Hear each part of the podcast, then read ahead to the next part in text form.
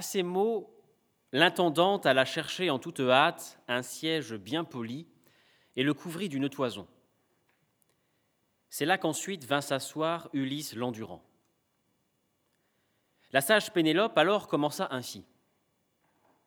Hélas, étranger, ma valeur, ma taille, ma beauté, les dieux m'ont tout ravi quand les Argiens s'en sont allés. À Troie, ils ont emmené avec eux Ulysse, mon époux. Ah, s'ils pouvaient me revenir pour veiller sur ma vie, ma gloire n'en serait alors que plus grande et plus belle. Mais je n'ai que chagrin tant les dieux m'ont déjà frappé.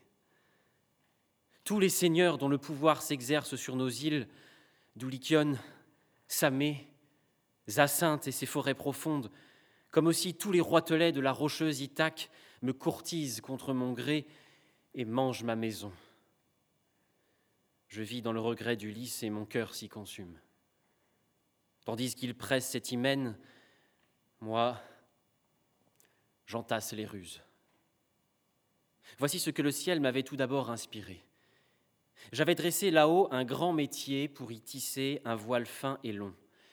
Et je disais aux soupirants, mes jeunes prétendants, le divin Ulysse est bien mort. Mais quoique cet hymen vous presse, attendez que j'achève, car je ne voudrais pas que tout ce fil ne serve à rien. Ce sera pour ensevelir notre Seigneur Laerte, quand la mort viendra le coucher dans son dernier sommeil. Sinon, quelque Achéenne irait m'accuser devant tous de laisser sensuaire un homme qui avait de quoi. Ces mots calmèrent aussitôt la fougue de leur cœur. Alors pendant le jour, je tissais cette grande toile et la défaisais chaque nuit à la lueur des torches. Trois ans durant, je pus cacher une ruse et les duper.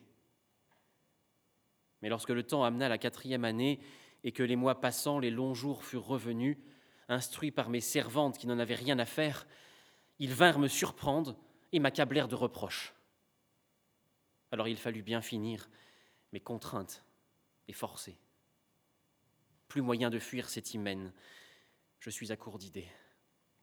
Mes parents veulent à tout prix que je prenne un époux, et mon fils enrage de voir que l'on mange ses biens. Il comprend tout, car c'est déjà un homme fort capable de tenir sa maison, et, Zeus lui accorde sa gloire.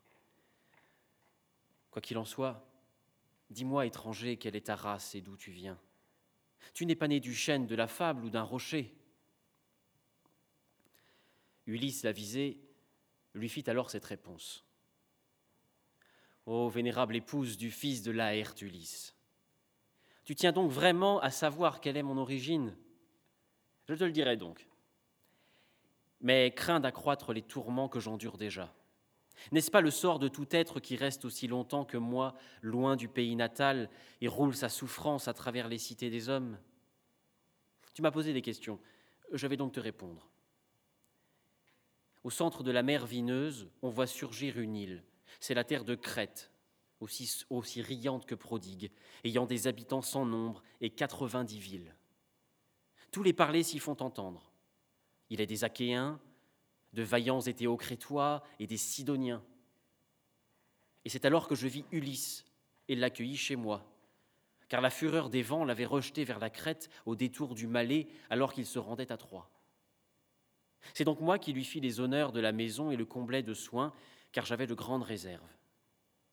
Pour lui et pour les compagnons qu'il avait amenés, les divins Achéens restèrent chez moi douze jours.